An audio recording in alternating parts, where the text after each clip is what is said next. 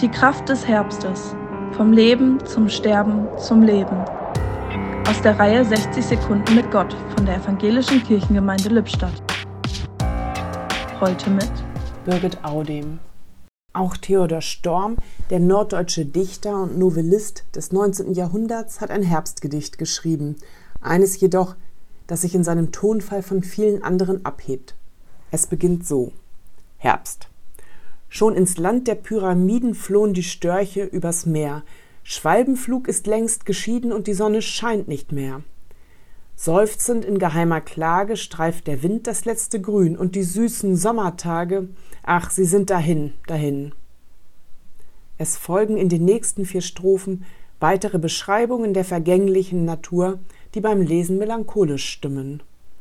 Die letzte Strophe allerdings lautet dann sehr handfest Und sind die Blumen abgeblüht, so brecht der Äpfel goldene Bälle.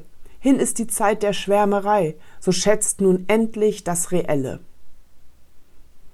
Mir gefällt diese pragmatische Hinwendung zum Alltag. Ja, der Herbst ist eine Zeit der Veränderung und des Abschieds, das nehme auch ich wahr, und es fällt mir nicht immer leicht zu akzeptieren. Doch ich vertraue darauf, dass noch immer gilt, was im ersten Buch Mose Kapitel 8, Vers 22 zu lesen ist.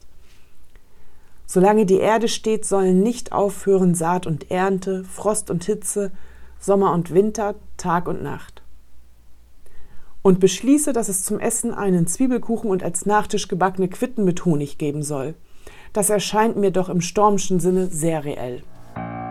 Im Podcast hörten Sie heute Birgit Audem.